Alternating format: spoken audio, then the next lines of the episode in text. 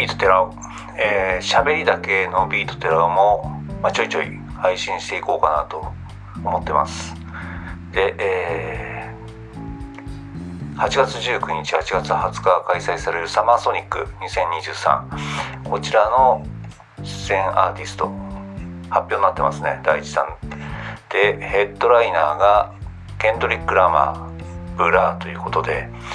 まあ、ブラーがここで来るあ、フジロック来るかななんて思ってたんですけどサマーソニック。サマーソニックブラー来た時あれが多分サマーソニック出たの最後かなと思うんですけど、えー、マリンでトリかなんかやった時最後の方しか実は見なかったんですけど、ま、正直言ってちょっとしょぼかったなっていう印象があって、まあ、今回のブラー多分もうエンターテイメンテイナメントにこう徹した、えー、すごいステージ伝説になりそうなステージ期待できるんじゃないかなと。思います。でケンドリック・ラマーフジロックに来たのがもう3年4年前ぐらいになるんですかねもっとか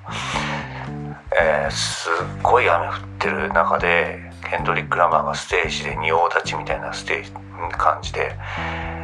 まああのドラムがいたかなってぐらいの記憶しかなくって演奏ほとんど多分してなくってテープ流してドラム叩いてみたいなんでエントリック・ラマーがラップ乗っけるみたいなそんなステージだったんですけど、バックのあの映像もすごくかっこよくってまあそのフジロックの独特の雰囲気とその豪雨っていうのもあってですねこれもすごく強烈な印象を残したステージだったんですけどもまあ、サマーソニックの方がなんとなくケンドリック・ラマーには本当は合ってるかなって感じもするんでこれもすごいステージが期待できるんじゃないかなと思います。で、えー、他のアーティストも発表になってるんですけどもブラーとケンドリック・ラマー以外に、まあ、リアム・ギャラガー、まあ、最近すごくあのポップな、えー、曲を歌うようになっていてアルバムの完成度も高くて人気も、えー、リアムとノエルのこう関係性が逆転したようなそんな印象もあってリアム・ギャラガーも多分トリ前ぐらいのポジションですごくいいステージ見せてくれるんじゃないかなと思います。でフォールアウト・ボーイ、えー、バネッセンス。あとはサンダーキャット。で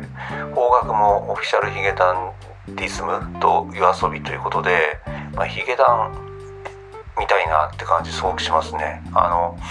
ライブ映えする演奏というか、まあ、すごくちゃんとこうやってるバンドっていう印象があります。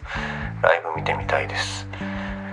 でえー、っとあと自分が好きなバンドとしてはまあ、ちょっとセカンドアルバムでこけてる感じあるんですけど U2 のボノの息子がいるバンドインヘイラー、まあ、セカンドアルバム、えー、ちょっとあれですけどもファーストアルバム本当良かったんでステージすごく期待したいなと思いますね。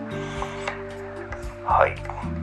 まあ、その辺り出るということで、まあ、まだまだ多分追加があるんじゃないかなと思うんですけどサマーソニック非常に楽しみです。でフジロック、えーと、と今日ですねあのー、前売り券が岩盤で多分販売になるということで長蛇の列がまたできてるみたいです、えー、値上がりまあそれはしょうがないですよね。この状況ですからね。結構値上がりして、まあ、大体1日2万ぐらいなイメージになるんでしょうか。まあちょっとですね去年あの正直言って結構寂しかったっていうイメージがあってあんな感じのフジロックだとなんかせっかくのいい記憶がこうちょっと遠くに行っちゃうなっていうそんな感じもしていてまあアーティスト次第でまあ両方サマーソニックとフジロック行ければいいんですけどなかなかやっぱり今厳しい懐具合ということでどっちかに行くってことになると思います。フジロックの方はあれですかね。トム・ヨークと、えー、なんだグリーンウッド組んでるあのバンドザ・スマイルかが出るのかななんて気がしますけど。